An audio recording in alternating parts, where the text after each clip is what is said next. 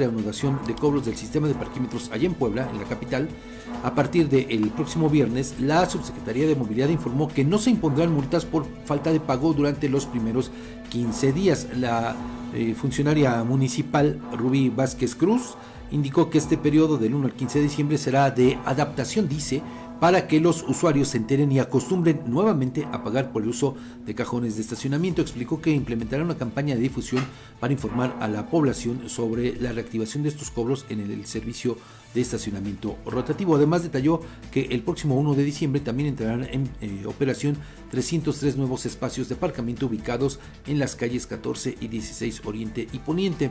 Y bueno, pues la información actualizada sobre tarifas y funcionamientos de los parquímetros estará disponible en la plataforma de transparencia, app y portal web del sistema.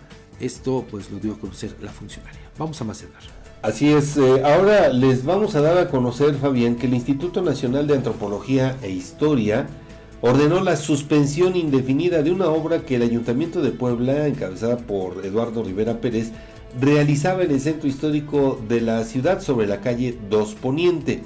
El organismo federal señaló que la decisión se tomó debido a una violación a la ley federal sobre monumentos y zonas arqueológicas, artísticas e históricas. La obra que buscaba renivelar un crucero en la calle 2 Poniente con 2 Norte ya había excavado parte del suelo, el cual se encontraba acordonado con adoquines retirados, montones de tierra y mangueras en el lugar. De esta forma, el instituto deja en suspensión indefinida la intervención al considerar que contraviene la legislación vigente en materia de protección de patrimonio histórico y cultural de la nación. Se trata de la segunda ocasión en menos de un mes que el instituto detiene actividades del ayuntamiento poblano en el centro histórico por faltas en este sentido, Fabián.